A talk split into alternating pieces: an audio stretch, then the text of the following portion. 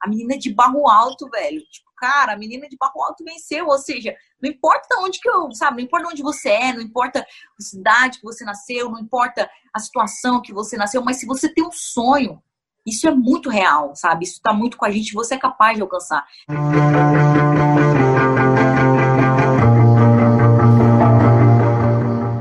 Nossa convidada de hoje iniciou carreira em um projeto social em sua cidade natal que se chama Barro Alto, que fica no interior de Goiás.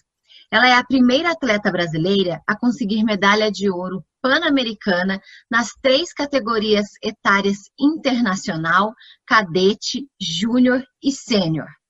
É a mais jovem atleta a defender o país na luta olímpica em uma edição de Jogos Olímpicos com apenas 23 anos. Laís Nunes, seja bem-vinda ao Vamos para o Jogo. E eu já tenho que começar te perguntando como que a luta olímpica entrou na sua vida. Oi, gente. Oi, Carol, Samuel, Vinícius.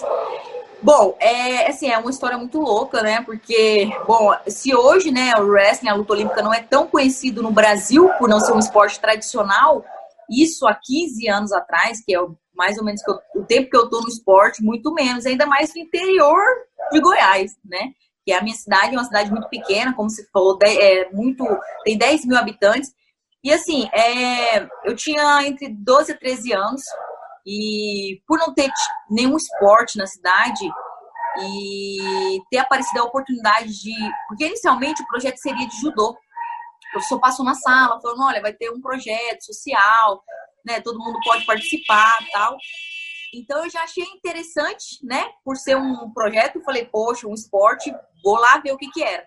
Inicialmente realmente seria de judô, fui, comecei a participar, tudo, só que pelo judô ser muito caro, por causa do kimono, e a nossa cidade ter tido poucos recursos para manter o judô, acabou migrando para a luta olímpica, porque a luta olímpica você podia treinar num, num tapete de jiu-jitsu, né? Você podia treinar descalço, você podia treinar de short, então era mais fácil para gente, né? Que era do interior, não tinha muitas condições. Então comecei e comecei a praticar a luta olímpica, não sabia mais ou menos como era, mas ele falou assim, ó, você entra lá, pega nas pernas, derruba.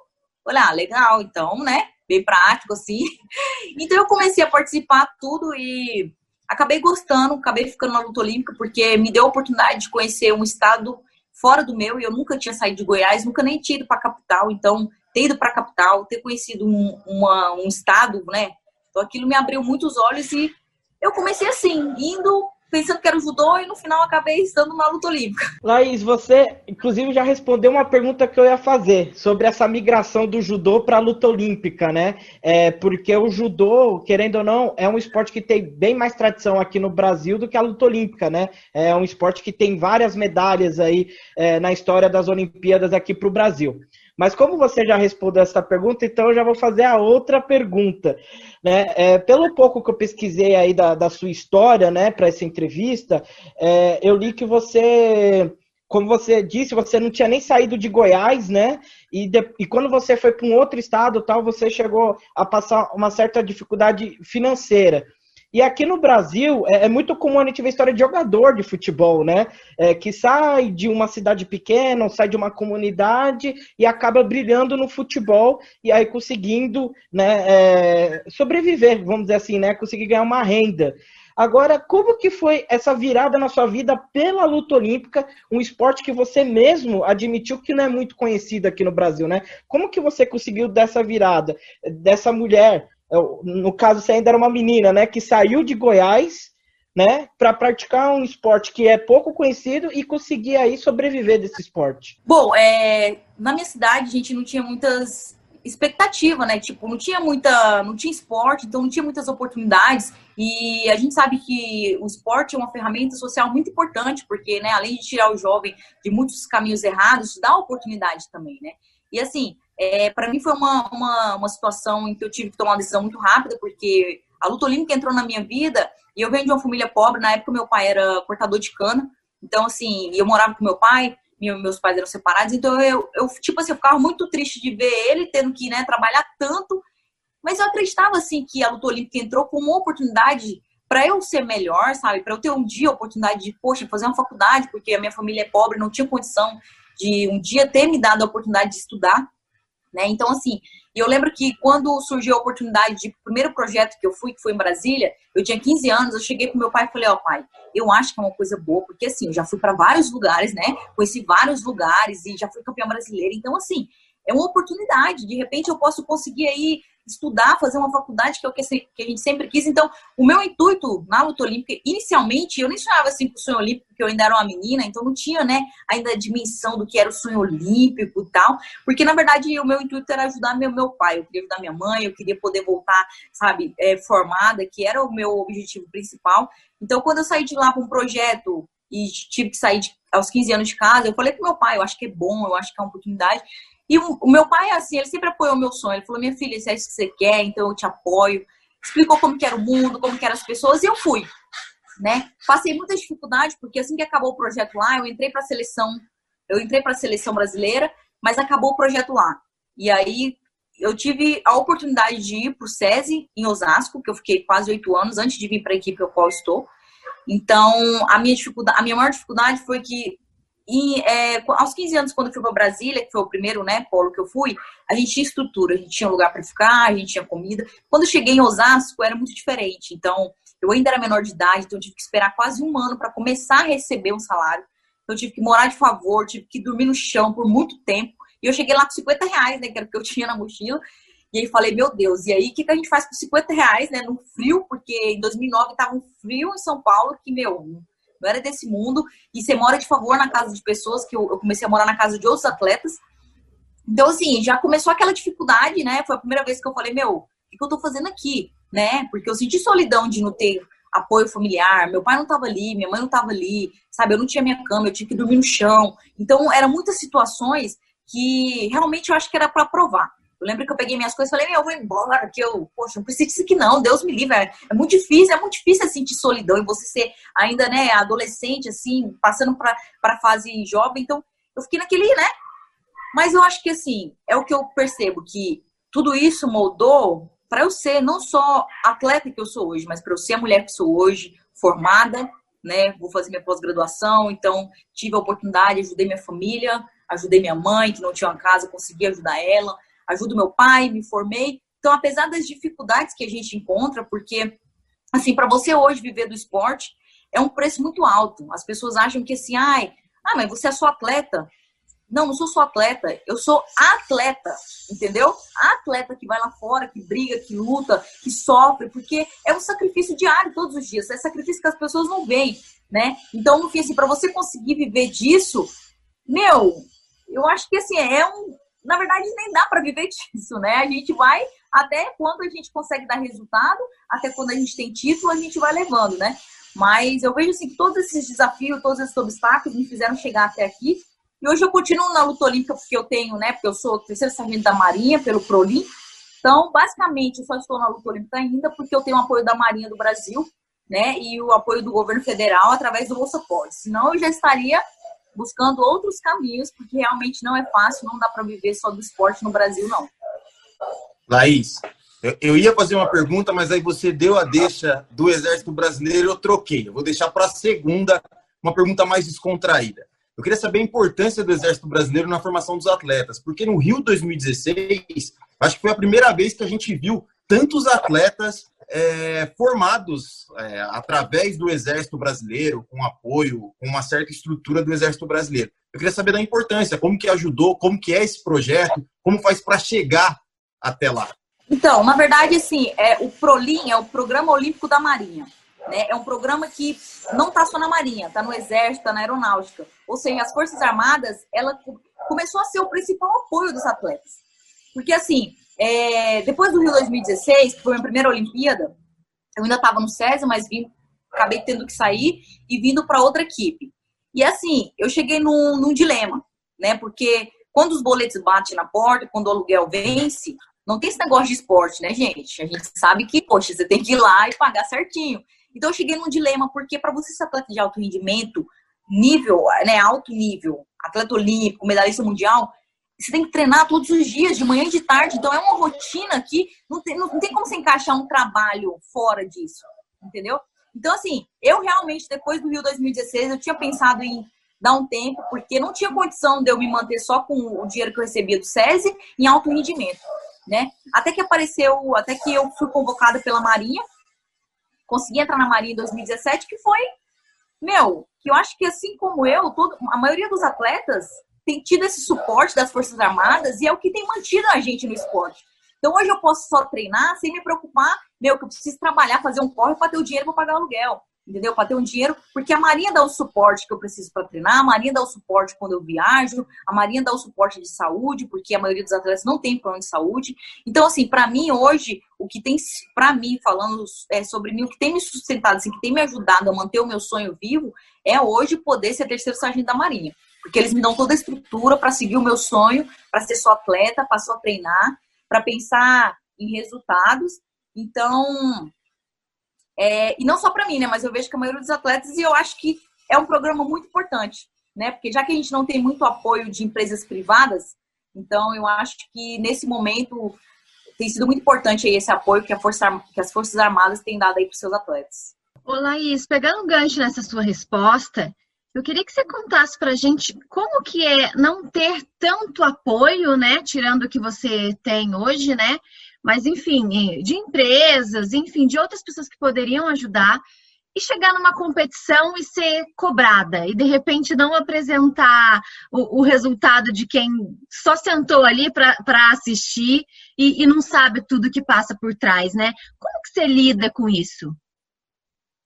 Ah, é assim, né? Eu gosto de pegar muito o exemplo até de vários atletas que a gente tem brasileira aí que tem bons resultados, mas que muitas vezes foram julgados as pessoas elas gostam muito de falar aquilo que elas não vivem, né? Aquilo que elas não sentem. Elas não calçam os nossos sapatos, elas não vêm todos os dias, estão aqui. Então, eu assim, geralmente quando começam algumas críticas sobre isso, gente, é muito fácil julgar. Mas tem todo um trabalho por trás do cara que sobe lá naquele pódio, entendeu? Por trás daquela bandeira que é levantada em outro país e a sua bandeira tem um árduo trabalho por trás né? E infelizmente muitos atletas não têm patrocínios. Eu, por exemplo, não tenho patrocínio. Então, tipo, a gente sabe que é muito difícil você entrar no meio é, ter um patrocínio privado, porque infelizmente as empresas elas querem investir mais em atletas que já são campeão. Não querem pegar um atleta da base que está se formando, sabe? Um atleta que tem potencial para fazer o atleta. Não, já que atleta quer medalhista olímpico, já, tá, já que atleta quer medalhista mundial. E tem muitos esportes que isso é difícil. Por exemplo, no nosso esporte, que o mundo todo está muito forte, que o mundo todo é muito tradicional, né? Então, assim, eu, eu realmente eu, eu lido isso da melhor forma. Eu sei qual é o sacrifício que eu fiz para chegar lá. Eu sei que eu faço o meu melhor sempre. Eu não tenho controle do que vai acontecer, porque, né? pode acontecer tudo. E assim, é claro que eu gostaria de ter o melhor para fazer sempre o meu melhor. E eu faço o melhor com o que eu tenho. Então, quando vem essas críticas ou quando as pessoas querem cobrar de mim, cara, já é uma cobrança muito grande, eu mesmo comigo mesma. Então, não preciso os outros virem cobrar de mim também. Acho que é muito pesado. Então, eu lido da melhor forma. Eu acho que o importante é eu saber que eu fiz o melhor, que eu dei o meu melhor. E que no fim de tudo, o que importa é isso. Entendeu? Não é nem o que as pessoas falam, o que as pessoas pensam, porque é muito fácil ser sentado aí falar uma coisa que você não viveu, uma coisa que você não fez, uma coisa que você. Né? Igual quando as pessoas falam assim. Eu lembro que na minha primeira Olimpíada eu competi, pessoas da minha própria cidade mesmo, sabe? Pô, eu sou, eu sou, eu era a quinta atleta do estado de Goiás, a representar Goiás. Ou seja, é muito, sabe? Não é qualquer um que vai pra Olimpíada, gente. Não é uma, uma festa que todo mundo entra, não. Entendeu? São poucas pessoas. E ter que ouvir assim, nossa, mas você perdeu na primeira luta. Tipo, você nem pegou medalha. Gente, você sabe o que é estar numa Olimpíada? Eu tenho 23 anos, eu estou lutando a primeira Olimpíada em casa. Talvez meus bisnetos nunca vivam uma experiência como essa. Eu vivi uma experiência de lutar uma Olimpíada em casa. Então, assim, isso é muito grande, mas porque eu sei o sacrifício que foi, eu sei o trabalho que foi. E eu acho que o mais importante é isso, a gente ter a consciência com a gente mesmo, né? Daqui para fora eu não posso, posso controlar nada, só daqui para dentro. Então, eu penso muito assim. Bom, primeiro, Laís, eu queria é, elogiar essa sua frase, né? É, Olimpíada não é uma festa que todo mundo entra, é uma frase maravilhosa, gostei muito. E, bom, e sobre a minha pergunta, eu queria fazer uma contextualização primeiro, até para te deixar bem à vontade, tá? É uma pergunta é, um pouco delicada, mas eu quero deixar muito, você muito à vontade para responder ou não. E também quero deixar claro que aqui não cabe nenhum julgamento político. Eu não estou querendo fazer nenhum julgamento político é, em cima da pergunta que eu vou fazer. Mas, enfim, você falou bastante do Exército Brasileiro, né, das Forças Armadas, da Marinha, enfim. É, e hoje, é, com o nosso presidente Jair Bolsonaro, quando se fala muito Exército, muita gente pensa nele, né? Também por ele ter saído de lá, enfim, é, por ele ter sido capitão e tudo mais. É, eu queria saber é, como que você lida com isso nas suas redes sociais, porque assim, o Samu até falou bem, né, de 2016, muitos atletas bateram continência quando receberam medalhas tal, e teve gente que gostou, teve gente que não gostou, teve gente que não entendeu direito aquele movimento, e quando você fala do exército nas suas redes sociais, qual é a aceitação das pessoas? As pessoas já vêm te julgando, já vêm falando alguma coisa fora Bolsonaro, alguma coisa assim. Como que você lida com isso se é que você enfrenta esse problema? Então, na verdade, sim, eu não enfrento esse problema, né? Então, eu, a Força Armada que eu represento é a Marinha do Brasil. E assim, eu tenho um pensamento muito. Eu não entro muito em política e nem discuto, sabe? Nem questiono política, nem entro muito em política, porque não é a minha área, né? A minha área realmente é o esporte. Então, eu não me envolvo com essa parte, até porque eu penso assim: é, eu, eu represento a Marinha do Brasil. Então, eu presto conta para a Marinha do Brasil, né? Então, quando eu tô lá, claro, eu tenho que prestar continência, porque, né, é a Força Armada que eu represento, né? Então, quando, que nem ano passado, eu tive a oportunidade de ir para os Jogos Mundiais Militares, que é uma Olimpíada Militar. Meu, são todos militares. Então, para mim é uma honra muito grande, é um orgulho representar a Marinha do Brasil. Para mim, eu acho que está além, né, do tipo do presidente. Então, eu acho que é uma força que a gente tem, né, que tem que ser elogiada, que tem que ser visto o quanto é importante para o nosso país. E assim, quanto mais atletas tiverem, quanto mais atletas representarem as forças armadas, para a gente melhor ainda. Eu acho que isso tem muito a ver sim com política, né? Porque indiferente de qual partido político ou de quem seja, a gente vai continuar representando aí muito bem, fazendo o nosso melhor sempre, prestando nossa continência, porque a gente é muito grata aí por representar as Forças Armadas. Bom, Laís, eu vou fazer duas perguntinhas. Uma descontraída, porque eu achei muito interessante quando eu pesquisei sobre você, que é Naruto ou Dragon Ball Z? Eu quero saber essa relação, esse amor todo, esse sentimento de fã. Eu queria primeiro que você falasse qual dos dois, né? Se Naruto Dragon Ball Z, e depois explicasse o porquê. E a outra pergunta é como que tá a preparação para Tóquio, né? Porque devido à pandemia, alterou tudo, era para a gente estar tá, nesse momento assistindo as Olimpíadas e ficou só para o ano que vem. Como é que tá na cabeça, né? Pra, a, a preparação para isso? Bom, cara, Naruto tá? Naruto. e não se fala mais nisso. Na verdade, assim, eu gosto bastante do Naruto. Foi. Gente, não tem nada a ver assim, não é, é infantil, é um anime assim para pessoa, para você mesmo ter a consciência de perseverança, de resiliência, assim. Então foi um, um, o Naruto teve presente na minha vida em várias competições, em vários campos de treinamento. sempre que assistia até chorava, chorava. Nossa, porque assim, é, sempre foi. Eu gosto porque é muito motivador. Sabe? Quando eu via assim, eu me motivava com as frases, eu me motivava com a história. Cada personagem tinha uma história de trabalho árduo, de batalha, de acreditar. E aquilo mexia muito comigo. Então é por isso que eu assisti e demorei muito tempo para assistir, porque eu não queria que acabasse, que agora tem o Boruto e não tem nada a ver com Naruto, assim, é bem então... Mas eu gosto bastante, assim, eu peguei sempre pro lado positivo, pro lado de resiliência, que não importa se ninguém acredita em mim, eu acredito, eu vou chegar, então eu gostei bastante, né? E assim, a cabeça fica como, né, nesse tempo de pandemia, como você mesmo disse, a gente já ia ter vivido a luta olímpica, né? E para mim assim, ah, eu já ia ter vivido as Olimpíadas. Para mim assim, eu conquistei a minha vaga olímpica em março e logo já começou a pandemia e foi tudo, né, tudo muito corrida e meu técnico, o meu treinador, ele é cubano e ele acabou indo para Cuba. Cuba tá fechada a fronteira, então ele não tá conseguindo voltar, né? Mas o que, que eu penso? Desde que começou isso, eu pensei, vou cuidar da minha saúde mental. Por quê? Eu já classifiquei que o resto do mundo briga entre eles para poder classificar, né? Porque agora o meu objetivo principal é chegar bem e eu tenho um ano. A Dio não, não cancelou, que ótimo, graças a Deus, foi um ponto positivo não ter cancelado, né? Porque a gente sabe que já houve cancelamentos anteriormente. Então, não cancelou, eu fiquei muito feliz, falei, caramba, então, né, classifiquei agora meu, que todo mundo brigue por aí, eu vou estar tá tranquila, vou cuidar da minha saúde emocional, vou, vou preparar melhor, né, a minha mente, vou preparar melhor o meu corpo, vou preparar melhor tecnicamente. E assim, tá perdurando bastante, né, no meu gosto, porque eu já tô, desde que começou a pandemia, eu tô treinando em casa, tive que readaptar, então tenho feito a minha parte física com equipamentos que a academia me prestou, tenho chamado meus amigos, assim, de equipe, meus né, meus sparring, meus amigos, para a gente treinar junto. Então a gente tem feito todo o planejamento semanal, o meu técnico manda semanalmente e fica avaliando, fica olhando tudo. Não é a mesma coisa, mas eu tenho um pensamento muito assim. Eu faço o melhor com o que eu tenho. Porque se eu não fizer o melhor quando não estiver bom, eu não vou conseguir fazer o melhor quando estiver ótimo, né? Então, eu tenho feito o melhor que eu posso, tenho cuidado da minha saúde emocional, tenho cuidado da minha mente, tenho né, estudado minhas adversárias e tenho esperado as coisas acontecerem porque isso não está no meu controle, né? É uma situação mundial, então a gente faz o que pode, né? A gente vai caminhando e eu, e eu tenho certeza, convicção que daqui a um ano eu vou estar tá bem melhor do que eu estou hoje, vou estar tá bem mais preparada, vou estar tá mentalmente mais forte e é isso que importa. Então, se teve que adiar, beleza. Então, vamos pro ano que vem, vamos firme, vamos continuar forte, perseverante. Se Deus quiser, a medalha vem. Ô, Laís, a nossa entrevista está chegando ao fim, mas eu ainda preciso te fazer duas perguntas.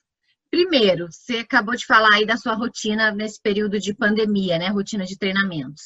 Se a gente não estivesse na pandemia, é, em em tempos normais, vamos dizer assim. Como que é a sua rotina de treino? Você treina todo dia, duas vezes por dia, enfim, queria que você contasse um pouco pra gente. E também a gente não pode é, deixar de perguntar para você como que é estar em uma Olimpíada. Na semana passada, a gente entrevistou a Luísa, que é amazona de adestramento. Ela também participou das Olimpíadas do Rio. E ela contou pra gente que a, todas as selfies possíveis que ela poderia tirar, ela tirou com pessoas que ela, né, e todo mundo admira, né, porque tem pessoas aí que vai além do esporte, né, que pratica. Enfim, queria que você contasse pra gente dessa experiência que foi a sua primeira Olimpíada em casa ainda, se você tirou muitas selfies também. Então, é, a minha rotina, normalmente, é dos quatro meses para trás, eu tava fazendo um treino por dia, até mesmo, né, pela condição, tudo, mas já tem umas, umas duas semanas para duas semanas atrás para cá, todos os dias eu tô treinando de manhã e de tarde para já adaptar quando eu voltar à rotina. Que a minha rotina normalmente sempre foi dois treinos por dia de segunda a sábado. E no sábado eu fazia um mais dois treinos por dia, mais ou menos de seis a sete horas por dia de treinamento todos os dias, né? Então, assim, agora eu tô adaptando a voltar assim também. Então, eu tô treinando duas vezes por dia para me adaptar à volta, né? Quando meu treinador voltar, a gente voltar mais forte. Porque o time Brasil tá na missão Portugal e em novembro a gente entra com um grupo também. O Wrestling vai para Portugal para treinar lá, até porque o nosso campeonato mundial vai acontecer esse ano em dezembro. Então, preciso manter né, a preparação, preciso manter o treinamento. E a minha rotina é mais ou menos assim. Bom, é. Cara, é muito assim, sem palavras, você tá na Olimpíada, porque é o ápice de todo atleta, né? Tipo, é onde todo atleta sonha chegar. E assim, quando eu cheguei, quando a minha classificação olímpica foi muito emocionante para mim, porque eu só conseguia pensar assim, caramba, sou olímpica. Cara, eu sou olímpica, tipo assim, eu não sabia se eu ria, se eu chorava, foi um mix de sentimento muito grande, né? Eu fui no projeto Vivência Olímpica para as Olimpíadas de Londres, então, eu né, já tive a vivência de saber que era uma Olimpíada, assisti a prova do Bolt, tirei foto com as pessoas famosas, eu não ia competir.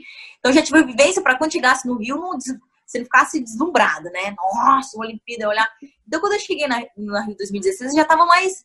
Sabia como que era a Olimpíada, já sabia mais ou menos a vila, mas foi uma situação assim, muito emocionante para mim, porque eu pensava, cara, a menina de barro alto, velho. Tipo, cara, a menina de barro alto venceu. Ou seja, não importa onde que eu, sabe, não importa onde você é, não importa a cidade que você nasceu, não importa a situação que você nasceu, mas se você tem um sonho, isso é muito real, sabe? Isso tá muito com a gente, você é capaz de alcançar. Então a sensação que eu tive lá de estar na Olimpíada foi de aquela sensação assim de vitória, sabe? De ter escalado uma montanha bem alta e tá olhando lá de cima, tá vendo a vista lá em cima e falando, caraca, é muito irado.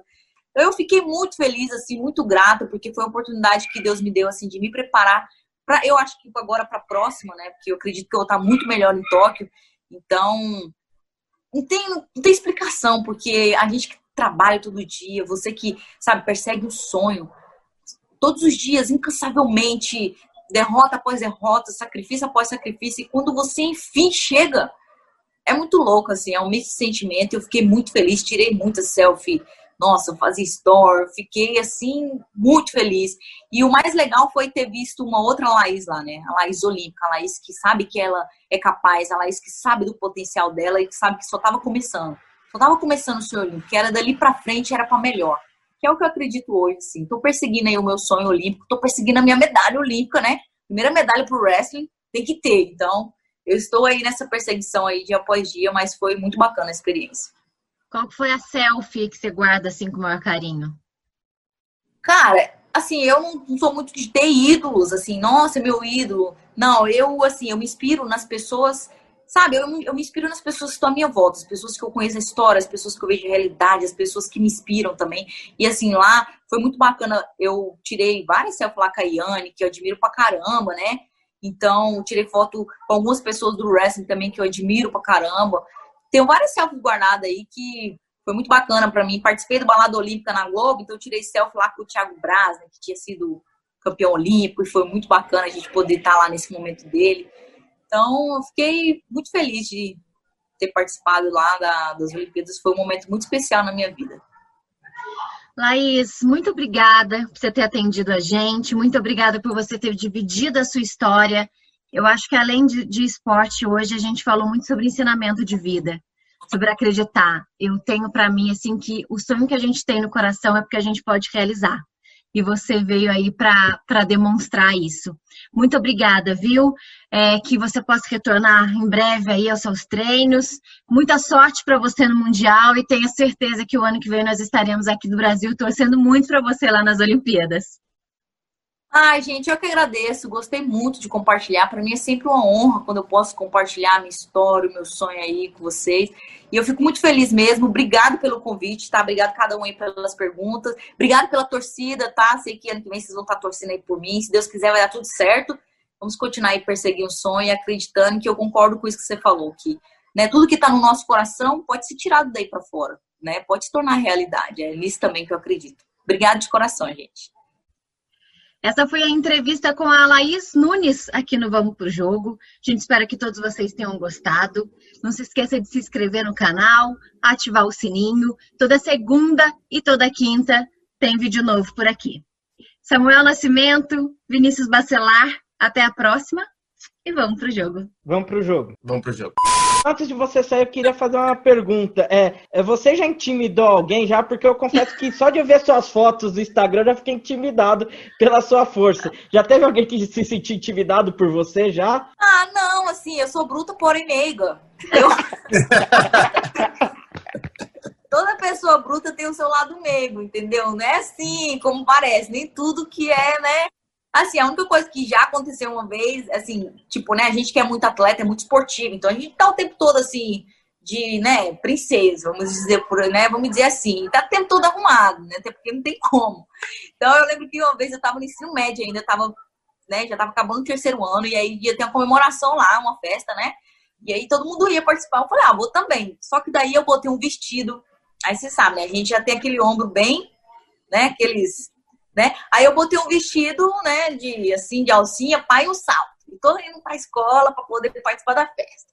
De repente eu escutei atrás de mim, olha lá o Travecchio.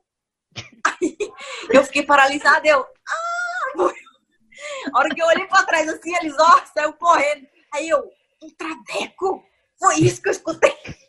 Mas acho que é porque a gente é meio estabanado, né? A gente anda meio assim, meio ogro, tal, meio ogro. Mas, assim, intimidar mesmo, acho que não, porque a gente que é atleta, né, principalmente de luta, que a mulher, no esporte de luta, você consegue ver que a mulher é mais forte, porque a gente precisa ser, né, os músculos, então a minha vestimenta é bem, dá pra ver. Mas, não, assim, acho que eu nunca intimidei ninguém, não. Eu, eu sou meiga. Parece, mas eu sou. Mais podcasts como este você encontra no site da Rádio Conectados, radioconectados.com.br ou no seu aplicativo de podcast favorito.